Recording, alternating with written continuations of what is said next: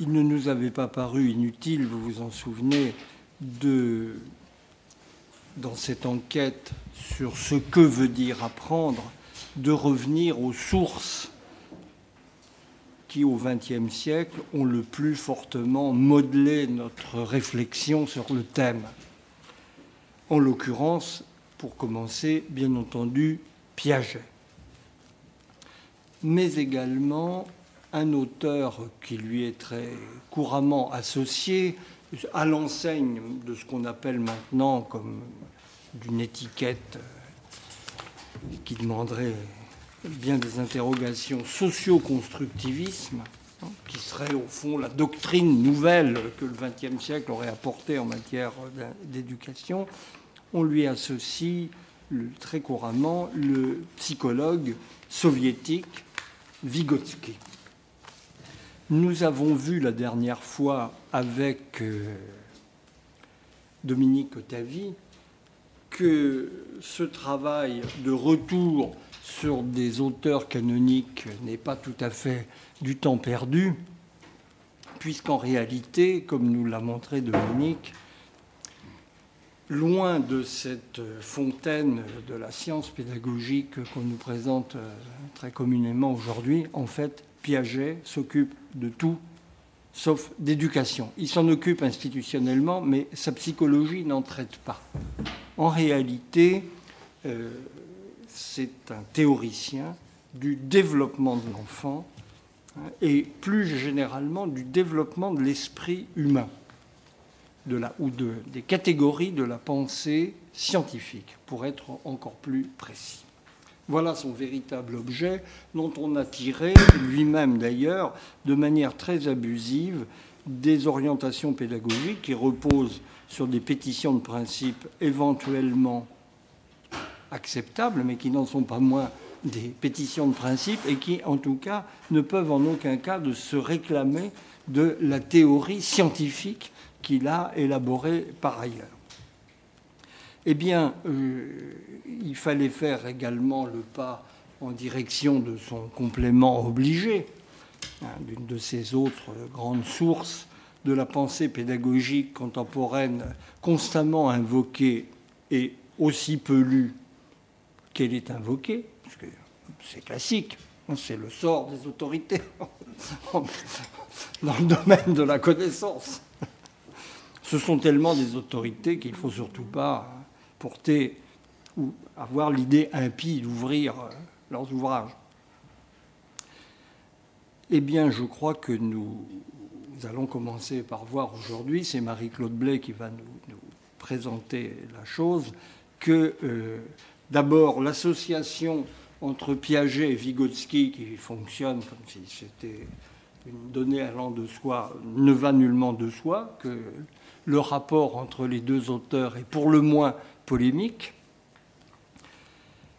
et qu'au-delà de ce point d'histoire, qui n'est pas nul, la manière dont Vygotsky pose le problème de ce que veut dire apprendre nous emmène en fait dans des horizons de pensée assez différents de la vulgate qu'on a cru en tirer. C'est, à titre personnel, j'en suis assez convaincu, l'un des vrais points de départ qu'une réflexion et qu'une théorisation pratique en même temps dans ce domaine pourrait reprendre, puisqu'il il est resté en, réalité sans véritable postérité. Les gens qui ont exploité son œuvre, en particulier aux États-Unis, n'ayant qu'une connaissance tronquée il y a un problème supplémentaire qui est celui de la langue. Il est russe. Ses travaux ont été peu traduits et euh, tout à fait récemment traduits en réalité pour ce qui est du français. C'est vrai en anglais aussi. Et cela n'a évidemment pas facilité la diffusion de sa réflexion. Mais il y a là quelque chose de très important dont l'inspiration reste à beaucoup d'égards une source vierge, me semble-t-il. Mais enfin, je ne veux pas préempter le sens de ce que Marie-Claude va nous présenter. Merci Piaget. Euh, merci, merci Marcel. Euh, oui, je voulais dire juste qu'il y a un point commun anecdotique entre les deux. Celui-là, il est certain, c'est qu'ils sont nés la même année, 1896. Il y a d'autres points communs, en particulier, ils ont une estime réciproque très nette. Hein. ils se sont lus. Euh, Vygotsky euh, s'intéresse énormément aux premières œuvres de Piaget, parce que Vygotsky euh, est mort, j'ai donné sa date de naissance, il est mort très jeune, il est mort en 1934. Il a vécu donc 38 ans. il a eu le temps de faire une œuvre monumentale donc, dont on n'a que quelques extraits. mais qui sont parus en six volumes, œuvres complètes, en, publiées en russe, très récemment, 1982, 1984, je vais dire quelques mots des circonstances. Donc, euh, il a connu les premiers ouvrages de Piaget et euh, il s'y est beaucoup intéressé. Et ses textes sont traversés de références à Piaget et de critiques de Piaget tout à fait argumentées, euh, vraiment qui prennent en considération. On sent que pour lui, c'était un grand bonhomme, hein, c'est clair. Et Piaget a lu euh, ses œuvres très tardivement, quand elles sont arrivées dans des traductions anglaises en 62, et il a fait une petite réponse à Vygotsky, pleine aussi d'admiration, de, componction même, en disant parfois qu'il a raison, mais qu'il n'a pas lu ses dernières œuvres, etc. Voilà, pour les rapports entre les deux, euh, c'est quelque chose d'intéressant, parce que c'est un... Exemple, comme on en a peu, d'échange de, d'idées à travers le temps et à travers l'espace. Et c'est assez fructueux pour nous aujourd'hui de, les, lire euh, en, parallèle, je trouve. Euh, bon, ceci dit, effectivement, ce qu'a rappelé Marcel, c'est que Piaget ne s'intéressait pas particulièrement à l'éducation. Et par contre, alors Vygotsky, comme je vais essayer de vous le montrer, s'intéressait essentiellement à l'éducation. C'était même la base de euh, sa démarche euh, d'étude du euh, psychisme humain. donc je vais en dire quelques mots. la théorie que, que Vygotsky a, a créée, a fondée, c'est une théorie historico-culturelle du développement du psychisme. Et on va voir très vite en quoi euh, euh, cette dimension historico-culturelle passe par l'éducation. Et on voit bien, euh, on verra comment il peut s'opposer à Piaget, qui a complètement gommé de son étude du développement humain tout ce qui était extérieur au développement endogène de l'individu. Euh, alors, pour, euh, avant de, euh, de, présenter la position Vygotsky, je vais donner quelques points de repère quand même pour que vous sachiez qui il est. Donc, né en 96 en Biélorussie. Il a fait des études universitaires, pas du tout de psychologie. Hein. il est assez éclectique, il a fait du droit, de la philosophie, de l'histoire. il était passionné de théâtre, d'esthétique, de littérature. Apparemment, d'après un de ses collègues qui l'a suivi beaucoup, qui s'appelle Alexandre Luria, c'était, euh, il ressemblait à un génie. On peut le croire d'ailleurs parce que son œuvre est très subtile. Hein. Euh, donc son premier ouvrage s'appelait Psychologie de l'art en 1925. Et en 24, il a, il a été recruté à l'Institut de psychologie de Moscou. Et donc, il a consacré dix années, de 1924 à euh, l'année de sa mort, 1934, à explorer, euh, comme il dit, la, les racines historico, socio-culturelles du développement psychologique dans cet institut euh, de Moscou, faisant énormément de conférences. Beaucoup de ses textes publiés aujourd'hui sont des conférences, y compris dans le gros recueil qui s'appelle Pensée et langage que j'ai apporté là. Mais probablement, là je n'y ai pas eu accès, dans ces six volumes intitulés Problèmes du développement psychologique de l'enfant, anthologie de ses œuvres, ce sont probablement essentiellement des articles et des conférences hein, sur le développement de l'enfant. Euh, alors, ce qui s'est passé, il faut raconter un peu euh, l'histoire effectivement de sa publication. Il est paru en 34 après sa mort. Mais il, est, il, a été mis sous le boisseau, manifestement, il a été censuré. et sa première apparition, c'est en anglais, une traduction anglaise, en 1962, la traduction anglaise de Pensée et langage. ensuite, euh, il y a une réhabilitation au moment de la perestroïka, 1956. Euh, euh, Khrouchtchev condamne les errements de la période stalinienne et on assiste à une reparition en russe de pensée et langage dans un volume de recherche psychologique choisi de Vygotsky avec cinq autres études de lui regroupées sous le titre Problèmes de développement psychologique de l'enfant c'est toujours le développement psychologique de l'enfant. Donc, anthologie de ses œuvres en russe en 82, 84. Maintenant, ça y est, il est euh, dans le domaine public et, euh, en tout cas en russe, euh, facilement accessible. Alors, Marcel a souligné la grosse difficulté, en dehors du fait qu'il a une pensée très subtile, très hachée, parce que il n'a pas eu le temps d'écrire vraiment son œuvre. Hein. cet ouvrage-là est un recueil de textes euh, le, dernier chapitre a été dicté. Il est mort de la tuberculose, donc à 38 ans. Euh, et donc il y a des petites incohérences, il y a surtout des, dénominations euh, qui évoluent avec le temps. je vous en dirai quelques mots. Et quand on ne lit pas le russe et quand on n'a pas la version originale, on est un peu déboussolé. Hein. Ça rend la lecture difficile, d'autant que la conceptualisation est extrêmement fine euh, puissante, euh, mais bon, euh, avec des flottements dans le vocabulaire utilisé. donc son intention, clairement, alors il le dit dans ses textes d'introduction, c'est de reformuler la théorie psychologique sur des bases marxistes. Il se réfère très souvent aux œuvres de Marx, au Capital en particulier, en opposition au courant dominant de son époque, qui, tel la réflexologie ou le behaviorisme, ne s'intéresse qu'aux comportements en, tant qu'ils sont communs aux animaux et aux hommes. Et lui, très précisément, et c'est son originalité, il va s'intéresser au développement des fonctions mentales supérieures, c'est-à-dire au développement de la pensée. Et c'est là qu'il va retrouver Piaget, évidemment. Euh, deuxième point, ça c'est l'objectif d'étudier les fonctions mentales supérieures et leur développement. Et euh, l'idée de base, qui est l'idée marxiste euh, selon lui, c'est que l'être humain, par nature et par origine, ne peut pas exister euh, comme une monade isolée, indépendamment de son insertion dans un monde humain social. la culture, donc, fait partie intégrante de l'individu, donne forme à ses pensées et permet à l'individu de maîtriser ces processus mentaux.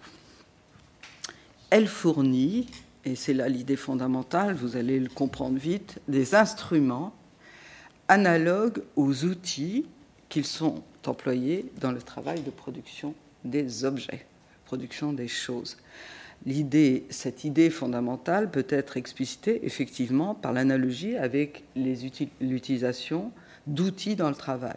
L'action de l'homme sur la nature dans le travail n'est jamais immédiate, mais elle est médiatisée par des objets spécifiques, socialement élaborés, qui sont le fruit des expériences des générations précédentes et par, laquelle, et par lesquels ces outils, entre autres, se transmettent et s'élargissent les expériences possibles.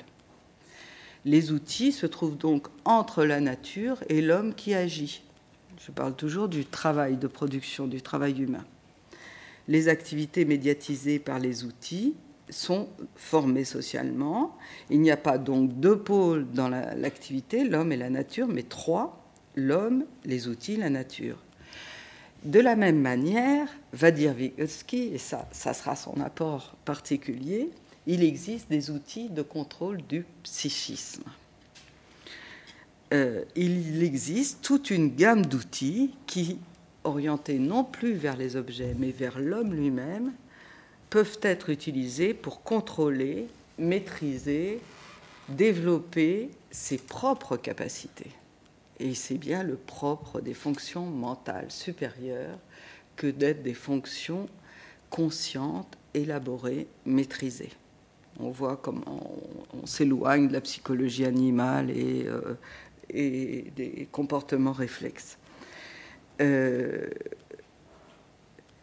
je le cite ici, la langue écrite et parlée, les techniques de comptage et de calcul, les moyens mnémotechniques, les symboles algébriques, les œuvres d'art, l'écriture, les schémas, les diagrammes, les cartes, les plans font partie de ces outils, outils cognitifs. Alors, je signale tout de suite que le terme outil, il est sujet à, discussion parce que parfois c'est instrument. Euh, on n'a jamais outil symbolique, mais on a des signes artificiels. Mais comme je n'ai pas accès au texte original, on voit bien l'idée, mais euh, il faut savoir qu'on euh, peut utiliser des mots différents pour euh, rendre compte de cette chose que intuitivement on comprend bien aujourd'hui et qui est souvent l'objet d'énumération de la part de euh, de la part de Vygotsky. il va parler à un moment d'ailleurs euh, comme d'outils, comme euh, les, nœuds que l'on fait à son mouchoir pour se souvenir de quelque chose, hein, les moyens mnémotechniques, comme on dirait. On pourrait dire des techniques du travail intellectuel. Hein. On voit bien tout ça, ça a eu des répercussions dans les discours pédagogiques. Mais l'idée force, elle est là. de même que l'homme utilise des outils pour produire euh, les moyens de son existence, il utilise des outils pour contrôler et développer ses propres capacités euh, psychiques. Et ces outils sont le fruit d'une histoire. Ils ont été élaborés socialement. Euh, ils reflètent la culture dans laquelle les enfants sont élevés. Et surtout, on va y venir, euh, ils euh, se transmettent par l'éducation. Alors, euh, ces instruments psychologiques, je prends une expression un peu différente, parfois traduits outils cognitifs, sont transmis essentiellement, donc je l'ai dit, par l'éducation, dans la famille, puis à l'école. Les deux éléments sont importants. Il va s'intéresser beaucoup plus à l'école parce que les fonctions supérieures sont développées à l'école, mais la famille transmet le premier outil, le plus fondamental, qui est le langage. Euh, et donc, il va, il va utiliser l'appellation de méthode instrumentale pour qualifier sa démarche. La méthode instrumentale, je le cite ici, euh, étudie le développement de l'enfant, mais surtout l'éducation, en voyant là le trait distinctif de l'histoire du petit être humain.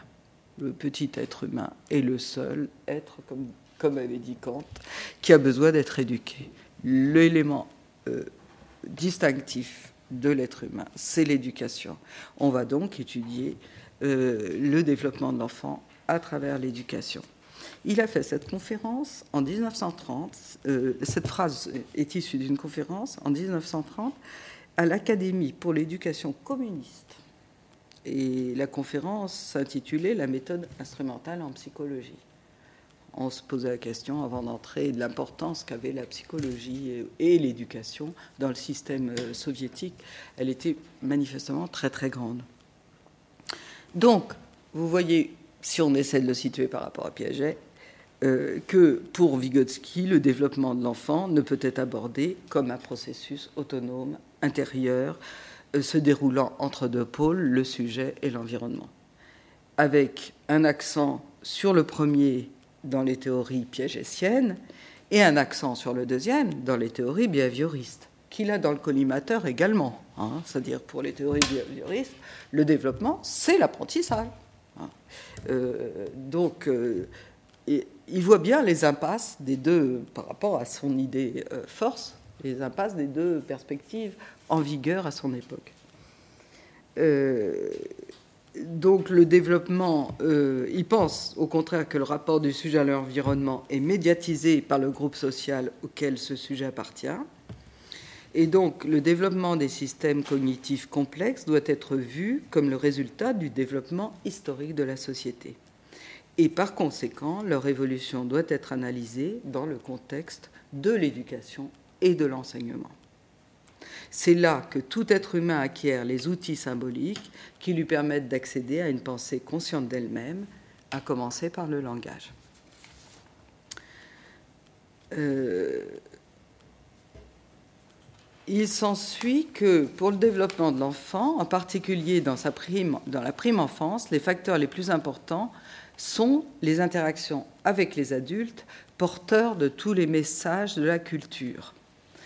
En 1932, il écrit ceci C'est par l'intermédiaire des autres, par l'intermédiaire de l'adulte, que l'enfant s'engage dans ses activités. Absolument tout dans le comportement de l'enfant est fondu, enraciné dans le social. Et il poursuit Ainsi, les relations de l'enfant avec la réalité sont dès le début des relations sociales. Dans ce sens, on pourrait dire du nourrisson qu'il est un être social au plus haut degré. Alors, vous allez voir très vite en quoi c'est complètement dirigé contre les premiers travaux de Piaget, en particulier le premier livre qu'il a mis hors de lui, manifestement, mais qui a été aussi le moteur de sa réflexion, c'est Le langage et la pensée chez l'enfant euh, de Piaget, qui est paru en 1924, je crois. Hein. Euh, le langage 1923 chez Delachaux et Niessier. Euh, donc, euh, pour résumer un peu les positions générales, comme Piaget, et sans avoir fait d'études de psychologie, Vygotsky euh, tente de formuler une théorie du développement mental. Ça, c'est encore une proximité, hein, c'est une théorie du développement. Mais quand Piaget, orienté par les sciences biologiques, euh, plutôt vers les sciences biologiques, met l'accent sur les aspects structuraux et sur des lois universelles d'origine biologique du développement des structures mentales, et proposant donc une conception endogène de ce processus, Vygotsky insiste sur les, apports de la culture, de l'interaction sociale et sur la dimension historique du développement mental. Il s'agit d'une socio-genèse, pourrait-on dire, des fonctions mentales supérieures. Encore que le mot n'est pas, n'est pas euh, énoncé tel quel. Euh, donc, il, part directement euh, en opposition avec l'ouvrage de Piaget donc de, 1923, Le langage et la pensée chez l'enfant. C'est important de savoir quels sont les textes qu'il avait lus. Euh, et puis, les deux autres qu'il a lus, c'est Le jugement et le raisonnement chez l'enfant et la représentation du monde chez l'enfant. Bon, je ne sais pas si ça dit quelque chose à certains d'entre vous, je pourrais en dire quelques mots si c'est nécessaire, mais euh, je vais essayer d'expliquer les, exemples qu'il prend quand il s'oppose à Piaget. Hein. Euh, et contrairement à Piaget, il a euh, lui-même été engagé dans des activités pédagogiques. Il a eu des responsabilités au ministère de l'Éducation, je ne sais pas si ça s'appelait comme ça dans le système soviétique, dans des organes de direction de l'éducation nationale. Il a été enseignant quelque temps, mais comme il était juif euh, en 17, euh, jusqu'en 17, il a pensé qu'il ne pouvait pas se destiner à une carrière d'enseignement. C'est pour ça qu'il a opté probablement pour des études de psychologie en se disant que ça allait euh, revenir sur les problèmes d'éducation qu'il passionnait, mais il aurait apparemment aimé enseigner la littérature. Euh, il était passionné d'éducation, ça clairement. Et euh, en tant donc responsable de cette, enfin dans cet institut de psychologie, il, était amené à, réagir à des problèmes pratiques qui se posaient dans le système éducatif soviétique à l'époque. En particulier, alors là j'ai peu d'informations, mais j'en chercherai, c'est intéressant. Euh, on était dans une période de transition d'une forme d'enseignement euh, qu'on appelait l'enseignement par complexe. Je le dis parce que si certains d'entre vous sont au courant, ils peuvent nous donner plus d'informations. Et à un enseignement euh, vers un enseignement par discipline scolaire à l'école primaire. L'enseignement par complexe, euh, si j'ai bien compris, c'est l'enseignement qu'on appellerait global aujourd'hui ou par thème. C'est-à-dire on prenait des thèmes et on essayait de brancher sur ces thèmes un certain nombre de centres d'intérêt qui pouvaient trouver du sens pour l'enfant. Et on est dans une période où, manifestement, peut-être qu'il y a des échecs de cet enseignement, probablement, et euh, on essaie de revenir à un enseignement disciplinaire. Et, il se trouve que tout son travail va dans le sens, euh, vous le verrez à la fin, hein, euh, qui n'est pas du tout énoncé par les philosophes, les philosophes de l'éducation ou les, théoriciens de l'éducation qui se réfèrent à Vygotsky dans le sens d'un rétablissement de la démarche euh, des disciplines. mais c'est c'est pas dit explicitement, mais presque. Hein. En particulier sur la grammaire, il y a des textes très très très très forts. Euh, donc, euh, euh, encore une difficulté de vocabulaire.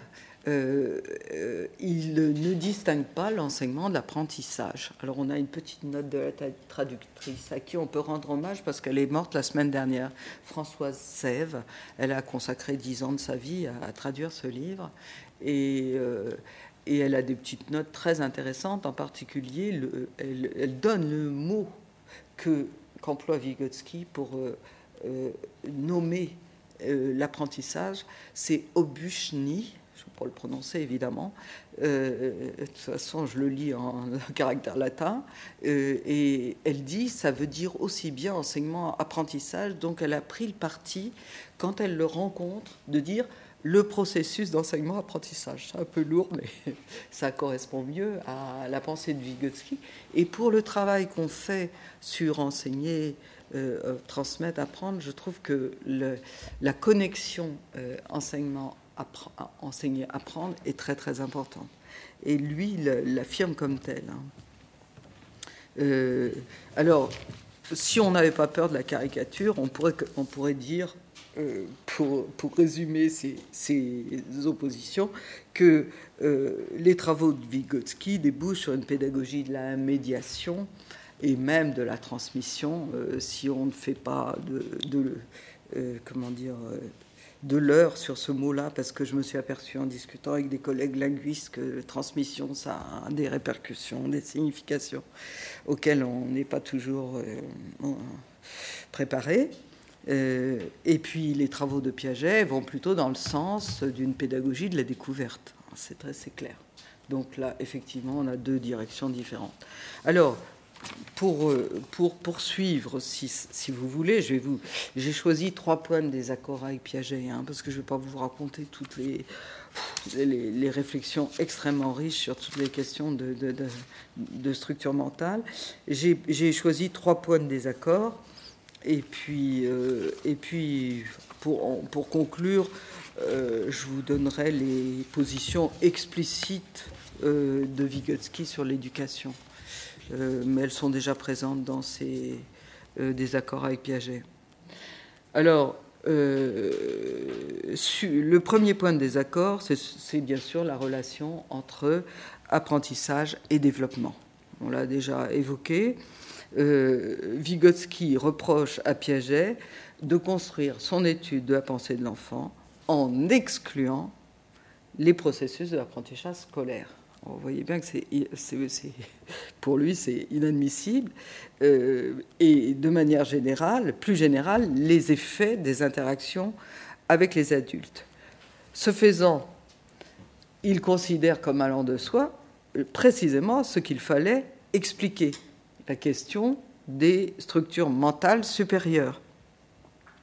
Il fait une séparation tout à fait incongrue en rendant indépendants deux processus indissociables, celui du développement et celui de l'apprentissage. Je cite euh, deux petites phrases de, Vygotsky euh, qui, euh, alors là, est directement. Tout ça, c'est issu d'un chapitre qui s'appelle La théorie de Piaget, qui est un chapitre très long qui fait 150 pages. Et puis, tout le reste du texte est traversé de références à Piaget, donc j'ai pris ici et là. Piaget part du principe que tout ce qui apparaît chez l'enfant dans ce processus est d'apprentissage, donc, est dénué d'intérêt pour l'analyse du développement de la pensée. Le fait que l'enfant apprend et le fait qu'il se développe n'ont pour lui pas de rapport entre eux. Et ceci, il tente une explication qui n'est pas inintéressante, parce qu'il s'intéresse à la structure de la pensée elle-même mais il ne s'intéresse pas à la fonction de la pensée. Et toute la réflexion de, Vygotsky sur, le rapport entre pensée et langage, en particulier sur ce qu'il appelle le langage intérieur, c'est une réflexion sur la fonction. Qu'est-ce qui se passe? Pourquoi l'enfant développe une certaine forme de langage alors qu'il en avait une autre, qu'il en a appris une autre, il y en a une autre qui se développe? Et euh, Piaget en reste à la structure et ça l'empêche de voir ce qui nous intéresse tous et qui voudrait comprendre aussi, c'est-à-dire les raisons de l'apparition de certaines structures mentales d'un niveau supérieur. Euh, et donc pour Vygotsky, quelle est la dynamique du développement? Elle va toujours dans la même direction, elle va de l'extérieur vers l'intérieur, du contrôle matériel par des signes extérieurs vers un contrôle intérieur automatisé. Pour chaque individu, la possibilité d'agir sur l'autre et celle de l'autre d'agir sur lui sont le modèle et l'origine de la transformation de sa propre activité. Dans ce sens, le développement va de l'inter, j'ai dit de l'extérieur vers l'intérieur. Euh, l'expression exacte, c'est de l'interpsychique vers l'intrapsychique. Voilà le sens du développement, euh, la dynamique du développement pour Vygotsky. On voit bien que euh, c'est absolument impensable dans la théorie piagétienne. Et la meilleure illustration qui donne de ça, donc je vais donner celle-là ici, euh, parce qu'elle va être utile aussi pour le deuxième point. C'est le développement du langage intérieur.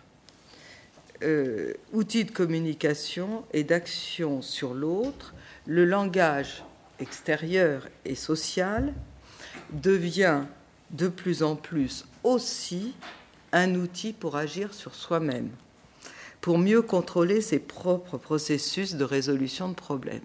Alors, je ne sais pas si je suis assez concrète, mais le langage intérieur, c'est ce que c'est quand on examine l'enfant, euh, ce que Piaget appelait le langage égocentrique, c'est comment il parle de son activité, il se raconte à lui-même ce qu'il va faire. Je vais faire ci, je vais faire ça, etc.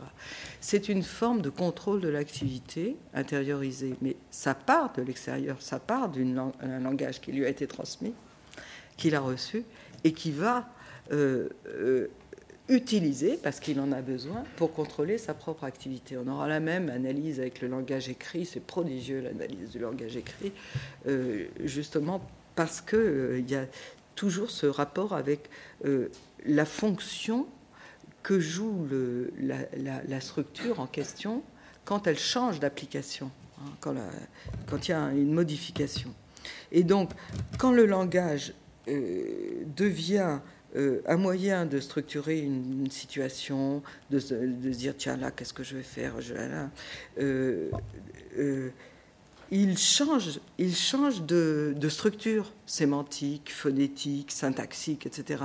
Il subit un phénomène de condensation, il est beaucoup plus, beaucoup plus vague, etc.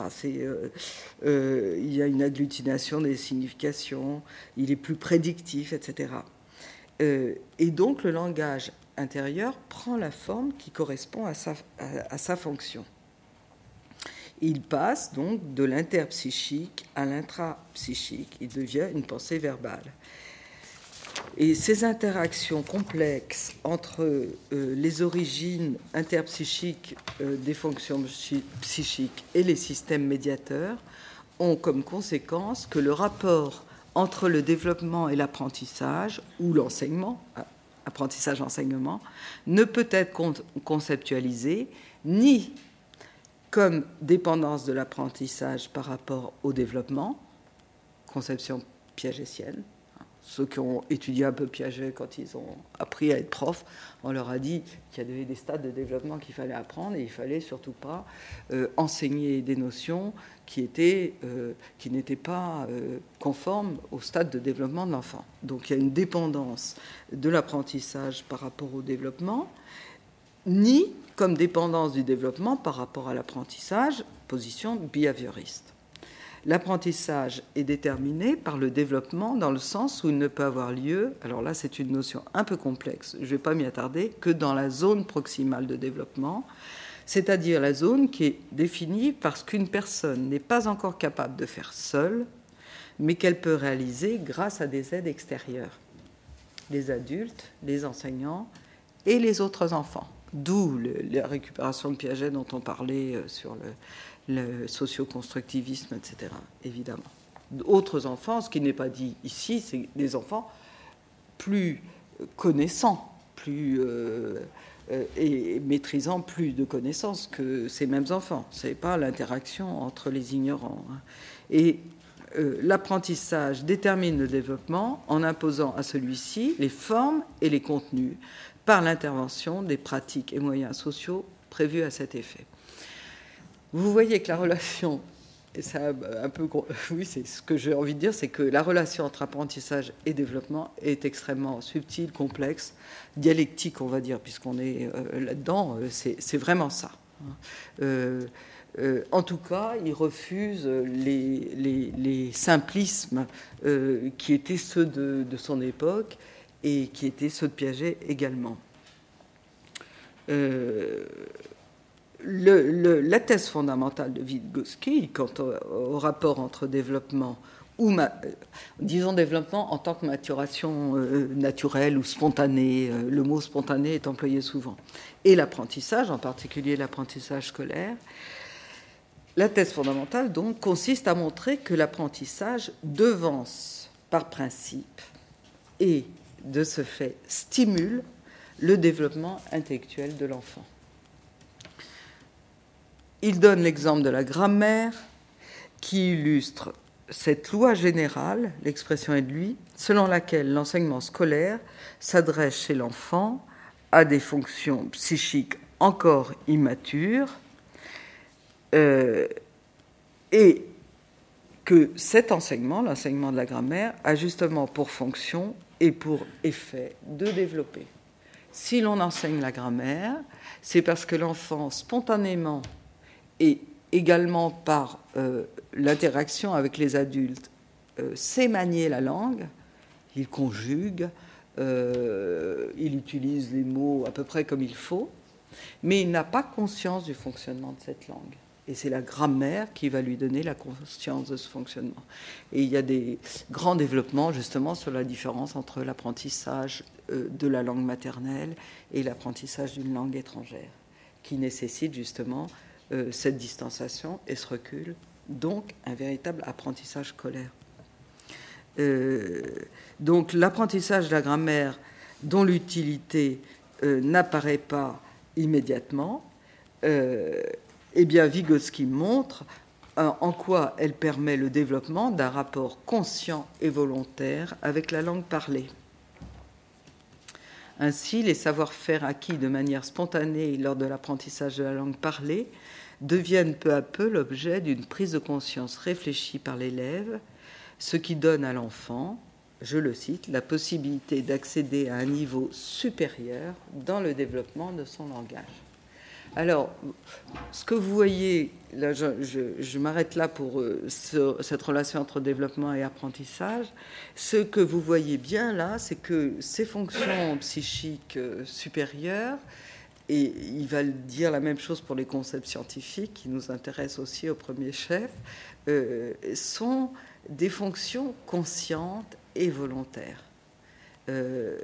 et ce que fait Piaget, c'est vrai, quand on l'a lu beaucoup comme nous, euh, on est toujours étonné de voir qu'il euh, il, veut absolument savoir ce que pense l'enfant de manière spontanée. Comment euh, qu'est-ce que c'est que le frère pour lui? Est-ce que son, son frère a un frère, etc. Mais il ne se demande jamais ce que l'enfant a appris. Comment il se représente un corps pesant, le principe d'Archimède, pourquoi les corps flottent, etc. Mais euh, à quel âge qu'ils euh, produisent ces expérimentations, c'est toujours euh, une espèce d'abstraction, un isolement artificiel de la spontanéité de l'enfant pour savoir comment ça se développe tout seul. Alors, ben, Vygotsky a beau jeu, mais c'est le seul à l'avoir dit clairement que c'est tellement artificiel que ça en devient faux, effectivement. en plus de ça, il y a vraiment un intérêt euh, alors là, pour le coup, pour euh, se rapporter aux, psychologies de l'époque pour les fonctions psychiques qui sont caractéristiques de l'humanité. Ah, bien sûr, si c'est pour savoir comment un rat se, se déplace dans un labyrinthe, ou s'il va trouver la carotte, euh, ou si le chien va euh, chercher la viande ou pas la viande, euh, on n'est pas obligé d'en passer par là. Mais il s'intéresse à ces fonctions qu'il décrit comme des fonctions qui, ont, qui sont des fonctions de contrôle de soi-même, en fait, hein, de, maîtrise de sa propre pensée, et elles sont conscientes et volontaires. Alors le deuxième point de, le deuxième point de euh, d'opposition, qui est le premier euh, dans l'ordre, euh, parce que c'est la première chose qui apparaît quand on lit le premier livre de, Piaget. Tout le monde a entendu parler de ça, c'est le fameux égocentrisme enfantin. La pensée de l'enfant chez Piaget est une pensée incapable de sortir de soi-même, de se décentrer. Il faudrait presque une révolution copernicienne qui va s'opérer, on ne sait pas trop comment, mais ça va s'opérer, euh, pour que l'enfant euh, arrive à se décentrer et à imaginer ce que l'autre peut voir à sa place. Vous savez, les exemples d'expérimentation, c'est on montre, euh, on montre une montagne à l'enfant, avec un, arbre devant la montagne et on, fait, on déplace un petit personnage et puis on lui dit, et le personnage, quand il est là, qu'est-ce qu'il voit? Il voit la montagne. Ah, il voit rien d'autre Ah ben non, il voit rien d'autre. Donc il voit pas l'arbre qui est derrière la montagne, évidemment. Donc c'est son propre point de vue. Alors ça fourmille d'exemples comme ça, amusants, assez convaincants, etc. Euh, l'exemple du frère, il est, il est partout utilisé. Combien tu as de frères? J'ai un frère. Et ton frère, il a combien? Euh, donc il euh, n'y a pas de réciprocité, etc. Toutes ces structures logiques, Piaget montre qu'elles se mettent en place progressivement, etc. Mais qu'au départ, c'est une euh, pensée égocentrique. Il prend bien la peine de dire que ce n'est pas l'égocentrisme moral, égoïste, etc. Mais c'est une incapacité à la pensée objective. C'est ça qui est important. Euh, elle est euh, euh, réaliste, cette pensée, animiste, artificialiste, anthropomorphique. Les objets pensent comme moi, ont des émotions comme moi, etc. or, là, il y a un véritable renversement pour Vygotsky, l'égocentrisme du langage enfantin est précisément le moment génétiquement le plus important dans la transition du langage extériorisé au langage intérieur. Et cet égocentrisme euh, prétendu présente un très grand intérêt théorique. Je vais le citer ici. Pour Piaget, c'est une étape transitoire entre l'autisme et la logique, entre l'intimement individuel et le social. Pour nous, c'est une forme de transition du langage intériorisé au langage intérieur, du langage social au langage individuel. Donc ce, que, ce qu'exprime l'enfant quand il parle tout seul, alors on a tous observé ça avec des petits-enfants, ils sont à plusieurs et chacun raconte ses histoires et on a l'impression qu'ils ne s'écoutent pas, évidemment. Sauf qu'ils utilisent les mots de la langue, ils les ont appris déjà, ils les ont intériorisés et ils les utilisent pour en faire une forme de langage intérieur qui va leur permettre de contrôler leur activité. Euh, là, il y a un véritable retournement de la manière de concevoir euh, l'égocentrisme enfantin, euh, qui, d'après Vygotsky, est au contraire la marque, enfin une des preuves de la thèse qu'il veut développer, hein, de l'extérieur vers l'intérieur.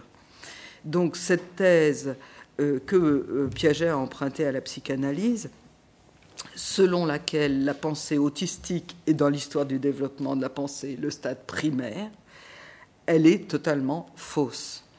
Le mouvement réel du processus de développement de la pensée enfantine s'effectue non pas de l'individuel au socialisé, comme le monde Piaget, tous les travaux de Piaget vont dans ce sens-là, évidemment, mais du social à l'individuel. Où est l'erreur euh, Elle est, d'après Vygotsky, dans la manière dont la psychanalyse et la théorie de Piaget formulent le problème des deux formes différentes de pensée, la pensée autistique et la pensée réaliste. Or, dit Piaget, on ne peut opposer la satisfaction. Là, je rentre un peu dans les détails, c'est peut-être pas nécessaire, mais bon. Moi, j'ai trouvé ça intéressant. On ne peut opposer la satisfaction des besoins et l'adaptation à la réalité, comme s'il y avait une pensée qui était là juste pour euh, répondre à des besoins, principe de plaisir hein, autistique, et puis l'adaptation à la réalité qui sera la pensée objective, contrôlée par autrui, etc., sociale. Quel est le moteur de la pensée? euh, s'interroge Vygotsky. Est-ce la tendance à satisfaire ses besoins internes ou la tendance à s'adapter à la réalité objective? Satisfaire ses besoins passe par l'adaptation à la réalité. S'adapter à la réalité, le plus souvent, c'est satisfaire ses besoins. Donc la dissociation lui paraît complètement aberrante. Euh, de plus, euh, Piaget reconnaît le facteur social, comme force déterminante dans le développement, mais après. Donc il y a une conception très particulière du processus de socialisation euh, qui, euh, dit-il, tient dans la théorie de Piaget une place centrale. Et là, l'ironie de l'histoire, c'est effectivement que le socioconstructivisme dont on parle aujourd'hui, on ne sait pas si ça se réfère à Vygotsky ou si ça se réfère à Piaget. Parce qu'effectivement, il y a chez Piaget une conception euh, très importante, parce que cette maturation intérieure, spontanée, etc., elle va quand même à un moment se confronter à autrui. Et c'est, entre autres choses, les autres choses étant surtout les opérations sur les objets que l'enfant va être amené à faire. Hein, donc là, on n'est plus toujours pas dans le rapport à l'adulte, mais les, interactions euh, euh, d'adaptation euh, au réel. entre autres choses, l'enfant va confronter ses représentations à celles d'autrui à celle des autres enfants. Il va donc être déstabilisé, déséquilibré. On retrouve euh, le, processus que Dominique nous a décrit la dernière fois, euh, euh, déséquilibre, accommodation, assimilation, etc. Mais donc chez Piaget, la socialisation est la source du développement de la pensée logique. dans Jugement et raisonnement chez l'enfant, il dit ceci, ce ne sont pas les choses qui suffisent à amener l'esprit au besoin de vérification, euh, puisque les choses elles-mêmes sont façonnées par l'esprit. Euh, il admet donc que les choses, c'est-à-dire la réalité objective extérieure, ne jouent pas un rôle décisif dans le développement de la pensée enfantine. La preuve naît de la discussion. Donc c'est vraiment euh, cette conception de l'épistémologie selon laquelle la vérité n'émanerait pas, on ne peut pas dire ça, mais selon laquelle le, témoignage de la vérité, ce serait l'accord euh, des, esprits, hein, par la discussion. Et alors là, c'est très drôle, ça fait plaisir parce que on est encore là-dedans. Euh, euh, Vygotsky dit, mais ça c'est exactement la thèse que Lénine a critiquée chez Bogdanov, que je ne connaissais pas, dans matérialisme et empiriocriticisme, c'est-à-dire en gros la thèse qui consiste à dire que le monde physique, c'est l'expérience socialement concertée. On se croirait euh, de deux jours, la réalité socialement construite. Et euh, alors, euh, Lénine s'est élevé violemment contre ça en disant il y a une réalité objective, arrêtez avec votre cirque de la, concertation sociale, etc. Il y a des développements très amusants. Euh, il cite le Bogdanov, je l'ai quelque part, euh, euh, si ça vous intéresse. oui, pour Bogdanov, le monde physique, c'est l'expérience concertée, socialement harmonisée, en un, en un mot, l'expérience socialement organisée. Et euh, cette euh, conception euh, de Bogdanov, on la retrouve chez Piaget. Et Vygotsky ajoute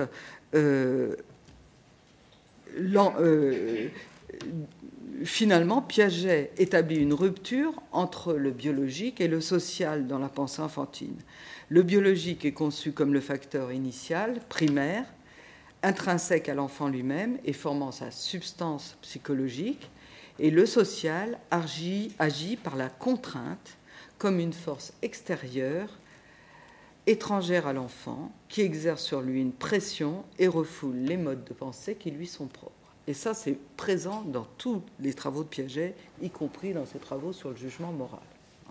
Il y a l'acceptation progressive par l'enfant de la contrainte extérieure. Et Vygotsky dit, mais ça c'est un découpage de la vie de l'enfant, du psychisme de l'enfant, euh, très étonnant. Il y aurait le, psychisme d'un côté, le social de l'autre, et le social agirait par la contrainte. Euh, évidemment, pour lui, euh, c'est l'inverse. Et il dit de manière un peu ironique, c'est la seule fois où il l'est d'ailleurs, parce qu'il est assez, admiratif quand même, malgré tout, de Piaget.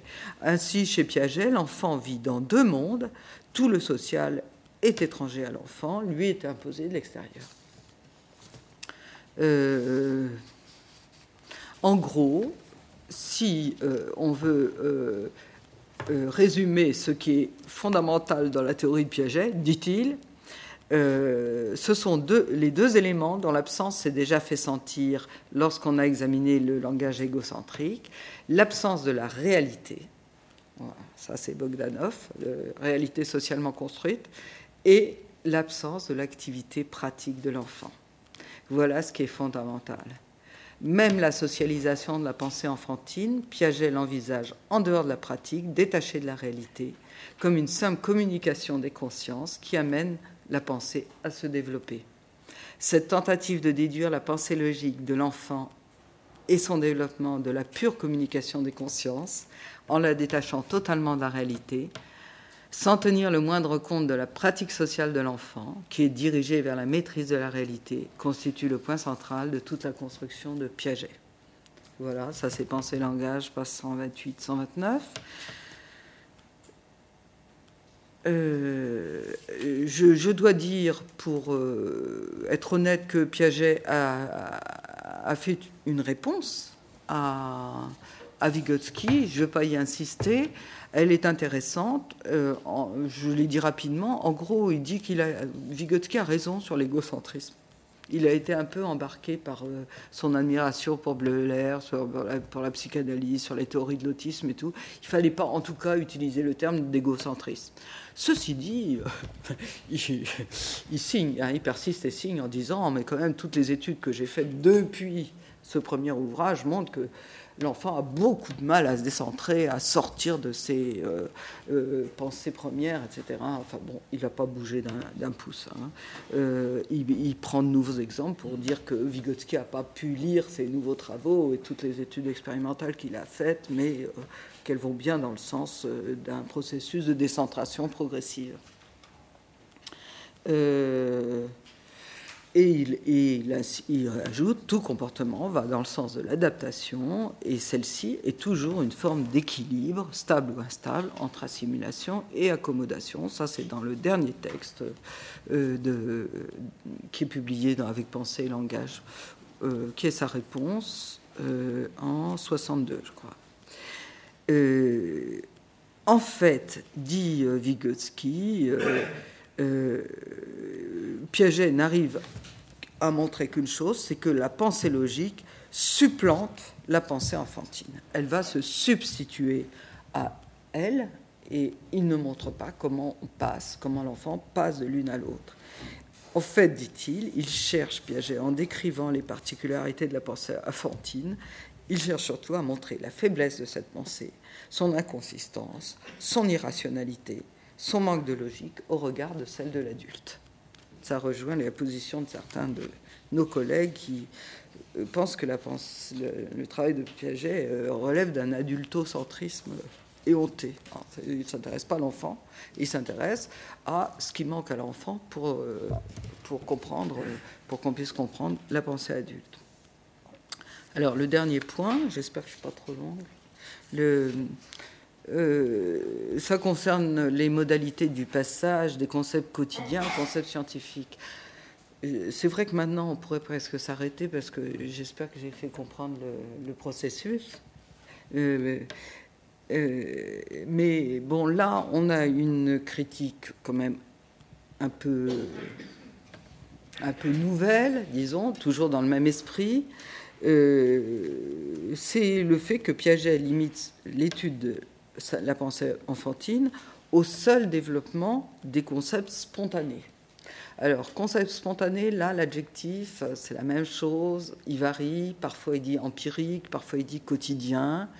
Euh, en fait, ce sont euh, les représentations, les mots, qui sont des représentations des choses, euh, qui ont un certain degré de généralité, mais qui correspondent à des situations très concrètes. Hein. Donc, que l'enfant se forme toujours par acquisition quand même du langage, de mots. Hein, ça, ils ne les inventent pas, les, les, généralisations, mais elles ont un degré de généralisation assez bas. Par exemple, le concept de fleur, vous connaissez les exemples de Piaget avec les fleurs. Y a-t-il plus de roses ou plus de fleurs dans le bouquet, etc. Pour montrer que l'enfant n'a pas acquis euh, les notions de classification qui permettent de dire que les roses et les pivoines et les gentianes sont des fleurs, etc. Euh, donc il y a des degrés de généralité qui correspondent à l'expérience de l'enfant. Euh, et, Piaget a fait énormément de recherches expérimentales sur euh, ces concepts quotidiens. Hein. Euh, le concept de meuble, effectivement, qui représente la chaise, le, fauteuil, la table, etc. Ça, on peut appeler ça des concepts empiriques, des concepts spontanés. alors, Vygotsky ne remet pas en question les études euh, sur ces concepts spontanés. Simplement, il dit c'est pas ça qui nous intéresse. Nous, ce qui nous intéresse, c'est comment l'enfant arrive à un niveau de conceptualisation supérieur. C'est toujours la même chose. Et, les, et précisément, ce que Piaget n'a pas voulu voir, c'est que les concepts qu'il appelle scientifiques, donc les concepts supérieurs, euh, ont des caractéristiques qui sont absolument pas les mêmes que celles de ces concepts spontanés. Les concepts scientifiques ont au moins deux caractéristiques. Euh, la première, c'est d'être euh, euh, un niveau de généralité très supérieur, et donc ils sont extrêmement hiérarchisés, c'est-à-dire que on peut passer de la table au meuble, euh, euh, au mobilier en général, à la construction, etc. Il y a des degrés de généralisation. Et donc, du fait qu'ils sont hiérarchisés, ils sont systématisés. Et non seulement à l'intérieur d'une hiérarchie propre au concept, au champ conceptuel, mais dans leur relation avec d'autres concepts. Et c'est là qu'on arrive au domaine des savoirs scientifiques. Les concepts ne sont jamais isolés. Euh, ils ont un contenu systématique et hiérarchisé. Alors là, encore une fois, il cite Marx, c'est très mignon. Là. Toute science serait superflue si l'apparence et l'essence des choses se confondaient. Le concept scientifique serait, ça c'est la phrase de Marx, il ajoute, le concept scientifique serait superflu si, comme le concept empirique, il reflétait l'objet dans son apparence. Il y a quelque chose de plus dans le concept scientifique, qui n'est pas donné dans le concept quotidien et spontané de l'enfant. Et ça, jamais Piaget ne s'y est intéressé. Euh, le concept scientifique suppose un autre rapport à l'objet qui n'est possible que dans ce concept, et cet autre rapport à l'objet suppose nécessairement à son tour l'existence de rapports entre concepts, c'est-à-dire un système de concepts. En plus de ça, j'ai donné les caractéristiques du concept scientifique, mais comme il y en a, là, il a fait énormément de travaux sur les concepts scientifiques et les concepts euh, quotidiens. Euh, il y a d'autres caractéristiques, mais j'ai déjà fait allusion, c'est que les concepts scientifiques sont conscients et volontaires, alors que les concepts spontanés, les enfants les utilisent, mais ils ne savent pas trop pourquoi. Et, euh, précisément, la théorie de Piaget encore une fois, ne nous permet absolument pas de répondre à la question comment s'effectue la prise de conscience par l'écolier de ces concepts. Il fait tout un travail que vous connaissez peut-être sur euh, la construction des, structures logiques, le concept de nombre, le concept de temps, le concept d'espace, etc. Euh, tout ça en analysant euh, le, développement des représentations de l'enfant, par rapport, euh, disons, pour l'espace, la différence entre le loin et le long, hein, euh, bon, avec une représentation topologique, puis géométrique, etc. Mais jamais il se demande ce que la géométrie, précisément, et les concepts géométriques vont apporter euh, comme prise de conscience pour l'enfant. Et, tout est là, le passage au concept scientifique il, est permis par l'apport d'un ensemble systématique qui est un ensemble constitué socialement, historiquement, euh, qui, s'appelle une discipline scientifique, hein, disons le mot. Euh, donc, euh, on ne peut pas comprendre comment ces concepts deviennent conscients et volontaires, et l'appropriation des outils culturels deviennent ce que Piaget n'a pas pu comprendre, des techniques intérieures, précisément dans ce domaine de la formation des concepts. Et Vygotsky a, mené, lui, des études expérimentales aussi. comme je l'ai dit, il était expérimentaliste, comme Piaget. Hein. Mais il, parle très peu de ses études expérimentales, contrairement à Piaget. Euh, mais il a fait des études comparatives sur les concepts expérimentaux, les concepts spontanés et les concepts scientifiques. Et il est arrivé à la conviction que c'est vraiment par la médiation de l'adulte et euh, de la connaissance euh, systématisée que l'enfant va arriver à passer d'un certain type de concept aux autres. L'acquisition des systèmes de concepts scientifiques est l'acquisition la plus importante au cours de la période scolaire. Et euh, cette capacité se développe à partir de l'activité de classification. il, s'intéresse beaucoup à l'acquisition des concepts précisément parce qu'il est passionné par le langage. Langage et pensée, le langage est pas seulement ET mais EST, hein, euh, et réciproquement d'ailleurs. Il n'y a pas de différence entre le langage et la pensée. Euh, et penser, c'est classer, parler, c'est classer. C'est utiliser des mots et c'est par les mots que l'on apprend et par les euh, élaborations conceptuelles supérieures qui vont être transmises à l'école que l'enfant apprend à penser. Euh, le mot fonctionne finalement comme moyen de contrôle volontaire de l'attention, de l'abstraction, de l'analyse des particularités des objets, de la synthèse et de la symbolisation. Alors je signale pour la petite histoire que parallèlement, on avait euh, en France des travaux euh, qui allaient dans ce sens-là aussi. Hein, sur, euh, en particulier, dans le dictionnaire de pédagogie de Ferdinand Buisson, il y a des articles sur l'analyse, sur la grammaire, sur le langage, qui vont exactement dans ce sens-là. Hein. Donc, on a oublié Vygotsky, mais on a oublié nos classiques républicains de la même manière, au profit de Piaget peut-être. Euh, à l'aide de médiateurs, des mots et de leur signification, euh, les, fonctions primitives, la classification, l'analyse, la symbolisation, la synthèse sont intégrées dans une nouvelle fonction complexe, la formation des concepts. Euh, bon, je vais passer un petit peu sur les détails sur les processus d'acquisition des systèmes de concepts scientifiques. Non, non bon, euh, donc, euh, dans, dans la conception de Vygotsky, le système des concepts scientifiques est l'outil culturel porteur de messages profonds euh, pour l'enfant. Et en l'assimilant, l'enfant change profondément son mode de pensée.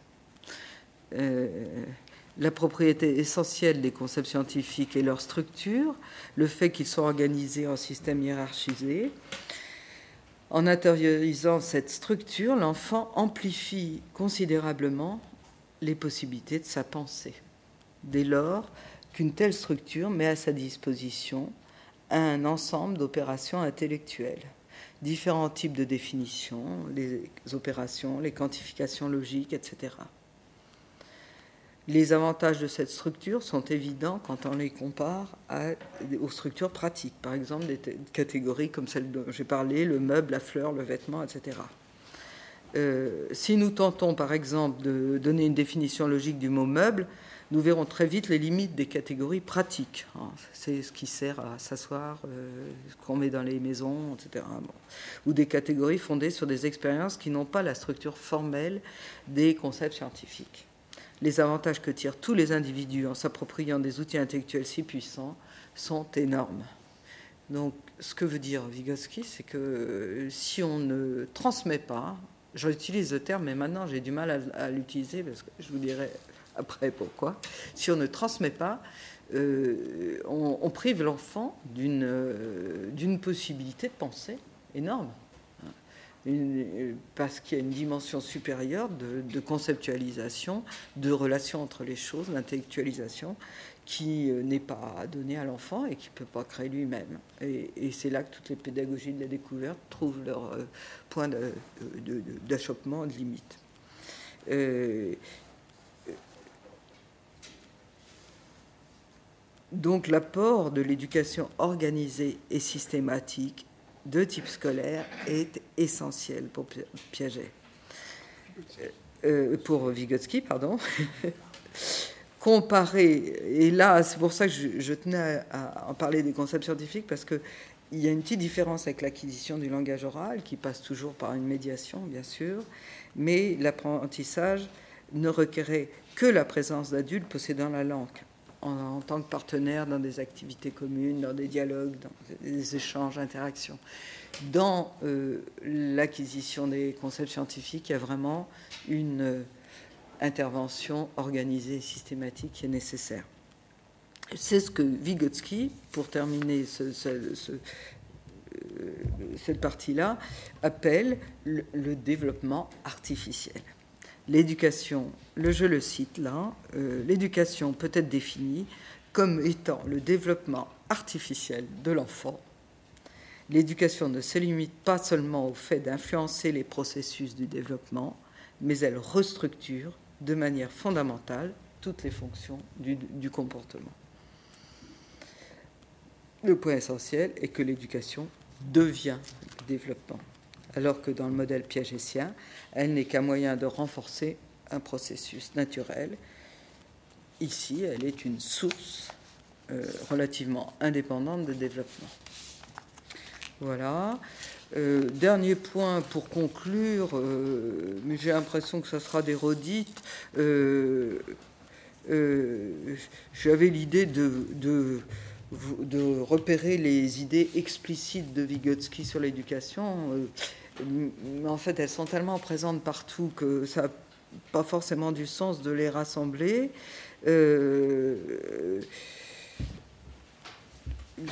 ceci dit, je voulais revenir quand même sur cette histoire d'outils cognitifs parce que c'est tellement présent dans les discours euh, contemporains y compris pour dire qu'on n'a plus besoin d'école, il suffit de donner aux enfants les outils cognitifs, etc. Euh, on en parlera un petit peu à propos d'Internet, mais ce sont des thèses qui se développent ici ou là. Euh, donc il faut savoir que ça peut être, ce genre de discours peut être euh, utilisé, approprié par des théories qui vont dans le sens contraire de celle de Vygotsky, je pense. Hein. En tout cas, pour Vygotsky, l'éducation ne se réduit pas à l'acquisition d'un ensemble d'informations, elle est une source de développement. C'est très très important. Hein, l'éducation scolaire, c'est une source de développement pour l'enfant. Il ne s'agit pas de donner des informations et de dire alors, mais puisque les informations peuvent venir d'ailleurs, ce n'est pas la peine qu'on les donne à l'école.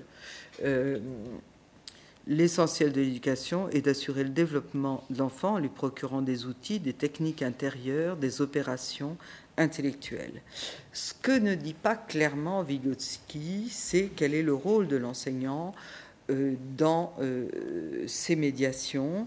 Et j'ai cherché, euh, dans cette perspective-là, on trouve encore une fois des mots très, très variés. Hein.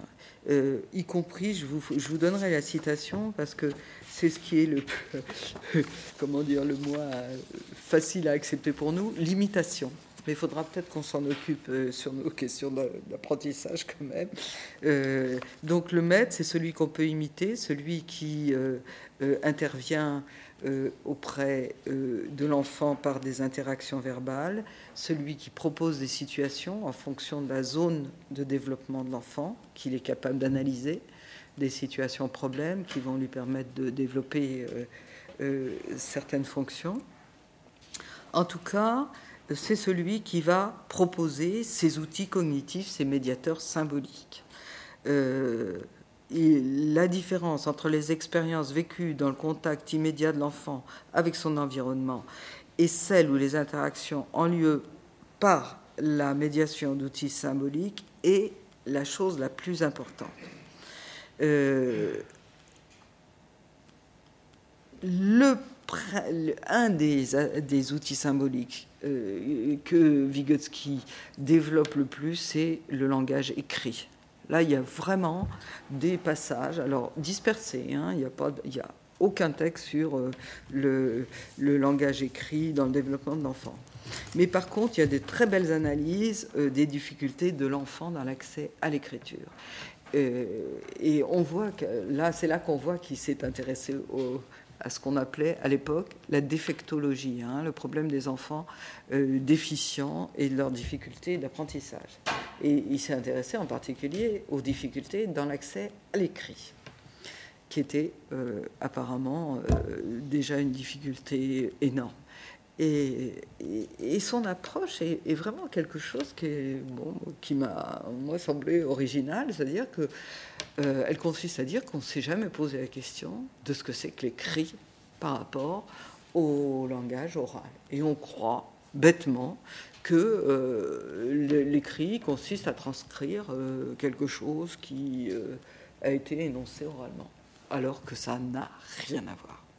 Et que tant que les enseignants pédagogues n'auront pas réfléchi sur ce qui se passe dans l'écrit, euh, d'abord, il n'y a, pas de, a pas de phonème, il n'y a, pas de, a pas de son, euh, il n'y a pas la même structure, il y a une anticipation nécessaire de euh, l'organisation de sa pensée, l'interlocuteur n'est pas là, faut anticiper aussi sur euh, qui on parle, qu'est-ce qu'il a dans la tête, etc. Enfin, je vous passe le détail, hein, mais euh, euh, c'est l'écrit, c'est la catégorie supérieure des médiateurs culturels. C'est parce que sa maîtrise ouvre la, la, piste de toutes les fonctions mentales les plus élaborées, et pourtant c'est celle que l'on a le moins élucidée et travaillée. Euh, le langage écrit, dit-il, est une fonction verbale tout à fait particulière qui, dans sa structure et son mode de fonctionnement, ne se distingue pas moins du langage oral que le langage intérieur ne se distingue du langage extériorisé. C'est pas du tout la même chose. Son développement, fut-il minime, exige un haut niveau d'abstraction. Il manque le son matériel, tous les aspects sensibles de la langue orale et puis de la communication orale, les gestes, les mimiques, etc. C'est un discours sans interlocuteur, euh, une situation tout à fait verbale tout à fait inhabituelle pour l'enfant. Bref, extrêmement abstraite. Ça ne veut pas dire qu'il faut attendre je ne sais quel stade d'abstraction pour que l'enfant euh, euh, puisse être introduit dans le monde de l'écrit, mais ça veut dire simplement qu'il faut être conscient des difficultés et savoir que ça représente un monologue, une conversation avec une feuille blanche, un interlocuteur imaginaire, et que euh, euh, donc il y a tout un travail. Là, il y a quand même quelques quelques travaux qui sont faits sur cette question de l'apprentissage à l'écrit, un travail d'exploration de toutes ces difficultés. Avant de proposer l'apprentissage de l'écrit chez les enfants il faut savoir que l'écrit euh, est un système particulier de symboles et de signes dont la maîtrise implique que l'enfant vient de franchir une étape importante dans l'ensemble de son développement culturel. Donc voilà, il y a tout un. là, ce sont des pistes. Hein, les gens. J'ai pas mal utilisé ce petit bouquin que vous pouvez trouver facilement, qui est euh, euh, finalement la première publication avant celle-là des textes de, de Vygotsky. sont deux euh, psychologues de Genève qui, les ont, qui ont donc rassemblé un certain nombre de textes. Certains euh, viennent de penser langage, d'autres pas du tout. Par exemple, le problème de l'enseignement et du développement mental à l'âge scolaire, euh, que j'ai pas mal utilisé, il vient pas de penser langage. Et dans l'autre, la deuxième partie, la première partie donc sont des textes de Vygotsky, la deuxième partie, ce sont des réflexions, et il y en a une qui est assez intéressante, de Bernard Schneuvely, Université de Genève, euh, la construction sociale du langage écrit chez l'enfant, qui reprend justement les pistes, comme il dit, ouvertes par Vygotsky, mais pas suffisamment explorées. Euh, le, deuxième, euh, le deuxième point important sur l'éducation, et on va peut-être en parler dans la discussion, parce que quelqu'un me disait que c'est utilisé au Québec pour, euh, pour une fonction qui est assez inattendue, c'est cette notion de zone proximale de développement. Euh, elle est tellement connue qu'elle s'appelle euh, parfois euh, ZDP, il y a un sigle, etc. Non, c'est devenu une scie, hein, en particulier dans les discours pédagogiques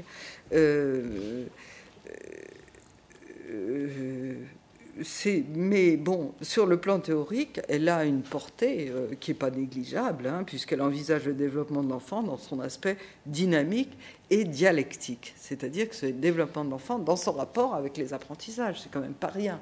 Hein. c'est toute la thèse que j'ai essayé de vous expliquer jusque-là.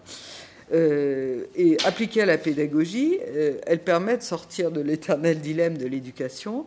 Faut-il attendre que l'enfant ait atteint un niveau de développement particulier pour commencer l'apprentissage de telles notions, ou bien faut-il l'exposer à une certaine, un certain apprentissage pour qu'il atteigne le niveau de développement? Bon, L'éternel dilemme bien connu des pédagogues. Euh, là, il y a un rapport dialectique qui, qui, est instauré entre le processus d'apprentissage et le processus de développement. Euh, et Vygotsky ajoute que euh, l'apprentissage est beaucoup plus productif si l'enfant est exposé à des apprentissages nouveaux, justement dans la zone proximale de développement. Euh, ça, il le dit et il le redit. Hein. Dans cette zone-là, en collaboration avec l'adulte, l'enfant pourra plus facilement acquérir ce qu'il ne serait pas capable de faire s'il était livré à lui-même. C'est une autre définition de la zone proximale de développement. Les modalités de l'assistance adulte dans la zone proximale sont multiples. Alors là, je vous l'ai dit, il faut les imaginer parce qu'il euh, ne les a jamais élaborés, bien sûr, euh, très précisément. Euh, ça peut être des démonstrations de méthode devant être imitées. Hein. Le genre, tu fais un nœud à ton mouchoir pour te souvenir. Il y a des enseignants qui donnent des, des, comme ils appellent ça, des trucs hein, de mémorisation, etc. C'est des méthodes démontrées, montrées, ça peut être des exemples donnés à l'enfant, ça peut être des, questions faisant appel à sa réflexion, ça peut être des contrôles de connaissances, etc. etc. Euh, de toute façon, ce qui plaît beaucoup aujourd'hui, c'est que euh, Vygotsky parle toujours de collaboration avec le maître, hein, des collaborations avec l'adulte, coopération avec l'adulte.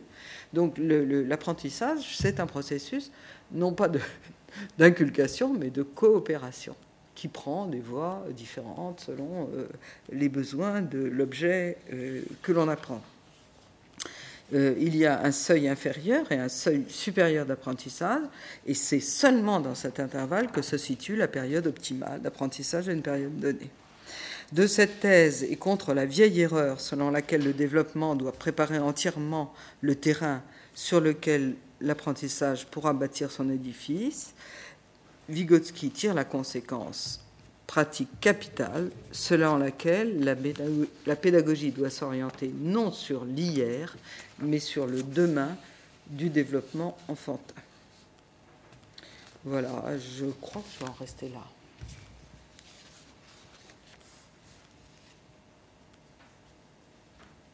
Je, peux peut-être vous citer euh, un dernier texte que, que j'ai recopié parce qu'il m'a, il m'a semblé significatif de, du, fait que ce qui intéresse Vygotsky, c'est vraiment euh, ce qui est typiquement humain et euh, ce qui différencie le développement de l'être humain du développement d'un animal. Euh, voici ce texte. L'animal, même le plus intelligent, n'est pas en mesure de développer ses capacités intellectuelles par l'imitation ou l'apprentissage. Il ne peut rien assimiler d'essentiellement nouveau par rapport à ce qu'il maîtrise déjà. Il est seulement capable d'un apprentissage par dressage. En ce sens, on peut dire que l'animal n'est absolument pas apte à un apprentissage au sens où on l'entend pour l'homme. On voit bien, c'est daté, c'est lié aux expériences de l'époque. Chez l'enfant, au contraire, le développement par la collaboration et l'imitation, source de toutes les propriétés spécifiquement humaines de la conscience, le développement par l'apprentissage scolaire est le fait fondamental. Ainsi, l'élément central pour toute la psychologie de l'apprentissage est la possibilité de s'élever dans la collaboration avec quelqu'un à un niveau supérieur, la possibilité de passer à l'aide de l'imitation de ce que l'enfant sait faire à ce qu'il ne sait pas faire. C'est là ce qui fait toute l'importance de l'apprentissage pour le développement. Alors, qu'on pourrait euh, s'amuser, je ne sais pas si c'est ça qu'on fera dans la discussion, mais avoir toutes les transformations, réutilisations, modifications de la pensée Vygotsky euh, dans la pédagogie contemporaine. Euh, il est d'une certaine manière oublié. Hein, L'effet la censure stalinienne a fait son œuvre, a opéré, mais en même temps, pas tant que ça, parce qu'il y a un certain nombre de notions qui sont reprises ici et là. Pour et faire dire le contraire de ce qu'il dit. Parfois, ouais. Essentiellement. En particulier sur cette question du. Euh, alors, bah, peut-être, Jean-François, tu peux parler de cette histoire québécoise, là, euh, des classes hétérogènes et tout, parce que. Euh, oui, vas-y, dis-le, puis je.